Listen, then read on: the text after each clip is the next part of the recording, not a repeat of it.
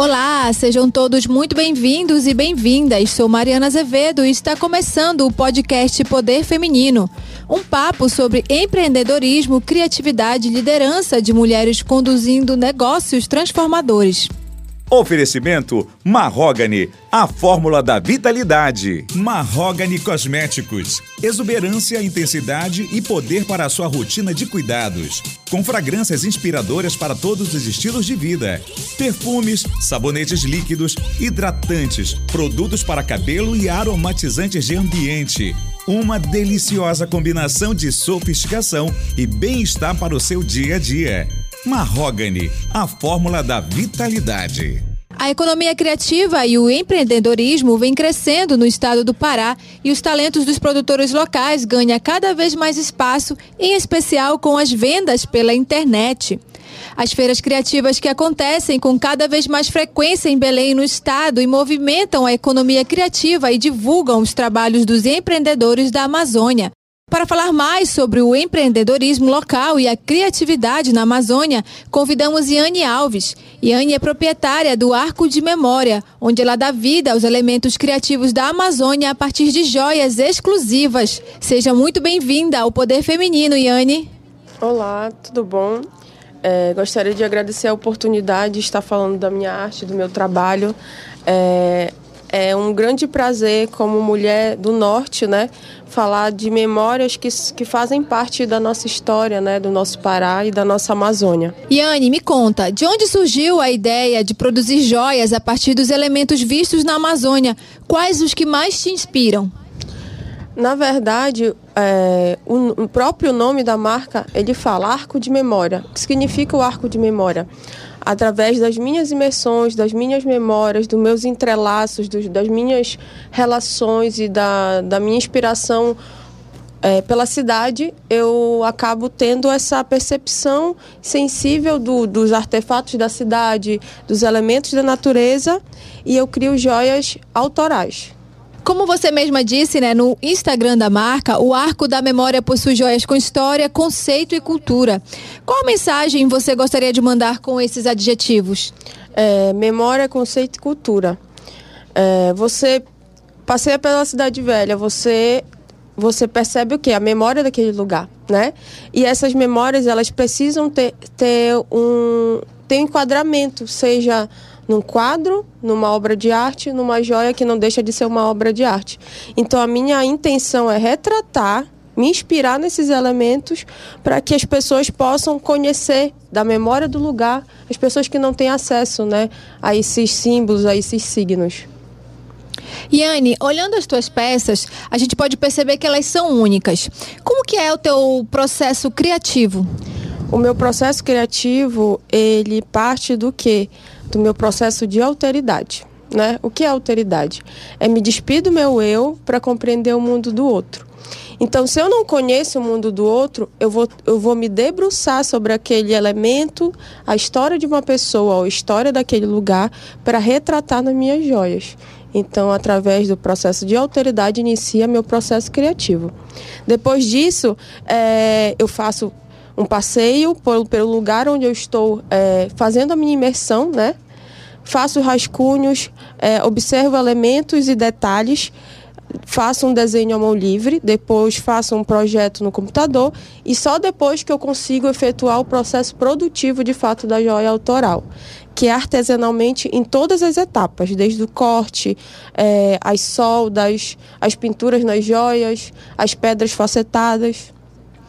E quais são os materiais que você utiliza na criação dessas peças? Bem, no início eu utilizava só prata, porque a prata é um elemento que tem mais facilidade de manuseio e também pelo valor. Depois eu fui produzindo peças em ouro com gemas naturais. Depois eu fui tentando é, enquadrar o meu, a minha joia em peças sustentáveis. Eu comecei a, a utilizar vidros né, garrafas de vidros e lapidar, que fica muito similar a uma gema preciosa, porém é um elemento sintético, é, uma, é um vidro. É, outra, outra percepção também que eu tive foi utilizar os elementos é, que já são expostos é, na, na, na, nossa, na, na, nossa natureza, que são as sementes, a própria cuia. Eu tenho uma coleção traços que eu faço de cuia, que é uma coleção sustentável. Eu tenho uma coleção que eu faço com ossos, que o nome do osso é otólito. É um osso que tem dentro da cabeça do peixe. E ele me permite, pela sua forma sinuosa, né, com os elementos da natureza, de transmitir já um, uma sensação de leveza. Então eu faço um trabalho de prata e ouro no osso, que lançou uma coleção que, eu, é, que é uma das peças que eu mais vendi exclusivas, que é Profundidade e Movimento a partir desse osso que eu tenho a percepção de como que é um elemento vivo e da, da Amazônia que tem, tem acesso, é descartável, né? E qual é a importância desse osso? Ele serve para o peixe ter profundidade no fundo dos rios. Se o peixe não tiver esse ossinho, ele não consegue ter acesso ao fundo dos rios. Por isso que o nome da peça é Profundidade e Movimento. Além da criatividade, as joias carregam afetividade e memória com elementos culturais da região, como o Círio de Nazaré. Qual o critério para escolher o tema das peças? Todo ano, no Polo Joalheiro, tem um workshop, né, que é Joias de Nazaré. Então, nesse processo, é, os designers da região, eles têm um acesso muito grande da imersão do Círio alguns meses antes para produzir uma coleção. Esse foi a minha grande foi a minha grande escola, porque eu trabalhei muitos anos lá no Polo Joalheiro como curadora de joias. E aí, nesses, nesses workshops, eu tive a oportunidade de compreender essa imersão do Ciro de maneira fervorosa. E a partir desses, desses períodos de, de, de, experiência no workshop, eu fiz o meu próprio workshop, né? No arco de memória, no meu laboratório, que é no meu ateliê. E lá eu comecei a estudar os elementos, comecei a, a estar nos espaços que eu, como artista, fico emocionado e me arrepio quando eu observo o Sírio. Então, essa foi a oportunidade que eu tive entender o movimento, que é um, é um movimento cultural, né? patrimônio do, do paraense, o Círio, e eu fiz a minha imersão mediante a experiência e o que me emocionava de fato, né? a observar o Círio. E na tua opinião, Iane, o mercado para os empreendedores locais está em evolução? Como é que você vê o mercado paraense? O mercado paraense ele está em expansão. Evolução, eu acho que a todo momento as pessoas estão querendo de fato evoluir o seu olhar artístico, a sua produção, o seu maquinário. Tanto que hoje eu tenho acesso a, a uma tecnologia que antes eu não tinha, que era em 3D. Só que o trabalho artesanal de joia, ele é minucioso. Mesmo tendo auxílios de tecnologia, é, não consegue substituir a mão humana, né? Que é, que é uma Ourives mulher que produz uma joia artesanal. E as mulheres que eu tenho acesso nessa, nessa que é no mercado criativo de Belém, elas estão com, com memórias expansivas de realmente mostrar o seu trabalho de, de forma é, valente, porque não é fácil sobreviver da arte. Não é fácil ser uma empreendedora mulher quando você não tem um capital, quando você não nasceu de fato é, em condições financeiras para expandir esse mercado. Mas quando você tem o auxílio de projetos culturais, auxílio de pessoas que estão ali movimentando o seu trabalho, é, dá uma potência muito grande para essa mulher, para ela expandir o seu trabalho e sua visão como artista, né? Que foi o meu caso. Eu comecei do zero, não tinha capital, mas eu tinha boas ideias. E aí eu fui, fui fomentando as minhas ideias e até que realmente a minha marca ela, ela foi empoderada de uma forma muito respeitosa pelas pessoas que acompanham o meu trabalho. Você participou de algumas feiras de empreendedorismo e criatividade. Como esses eventos ajudaram a sua marca a se estabelecer ou até mesmo se destacar no mercado? As feiras que eu mais é, que eu mais me senti satisfeita enquanto participante é do projeto Beirando a Moda e do Pré-Amar, que é o, projeto da Secult. Então, esses dois espaços me deram a oportunidade de mostrar o meu trabalho, né? Que é um público que compreende o trabalho artesanal, autoral e valoriza. Então, foi uma oportunidade. Esse, essas, esses dois espaços me deram essa oportunidade. Iane, e hoje, o que te motiva a criar? O que me motiva a criar é que, além de eu contar uma memória, uma história e a cultura do nosso povo, eu emociono as pessoas através da minha joia e da carta que eu escrevo para as pessoas. Claro que eu me debruço através da joia, né? A história da joia e eu entrelaço com a história da pessoa. Eu iniciei esse trabalho das cartas junto com a joia é, no período da pandemia, naquele caos né, que nós estávamos vivendo e foi uma forma de expressar a minha arte através de palavras e das joias. Então, o que me motiva é a emoção das pessoas em receber a joia e a cartinha. Elas, elas me dão um retorno muito positivo disso. Você acabou de falar sobre a emoção das pessoas né, que recebem as suas joias.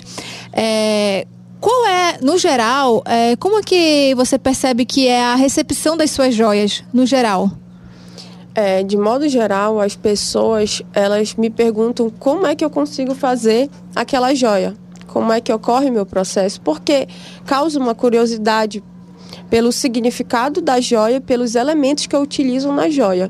Então, essa curiosidade, ela causa em mim um, um, uma emoção também de entender que o, que o meu consumidor, ele tem intenção de entender o meu trabalho e valoriza as formas que ele está observando ali. E ele se identifica muito com os elementos regionais. E você tem alguma parceria de eventos culturais, de lojas? As parcerias de eventos culturais é o Beirando a Moda, que é um projeto de um coletivo que a maioria tem mulheres produtoras de, de artefatos culturais. É, o Preamar, que sempre sou convidada, né, do, da Secult. E também é, alguns eventos do Polo Joalheiro. Eu sei que é difícil, mas você tem alguma peça favorita ou alguma coleção assim que você tem um chamego, assim, um apego maior? Tenho. É a coleção que eu fiz é, bem Savó, né? Que eu me inspirei na minha, no ato da minha avó pedir bênção, como respeito, né? Eu não sou uma pessoa religiosa, mas eu compreendo todas as religiões.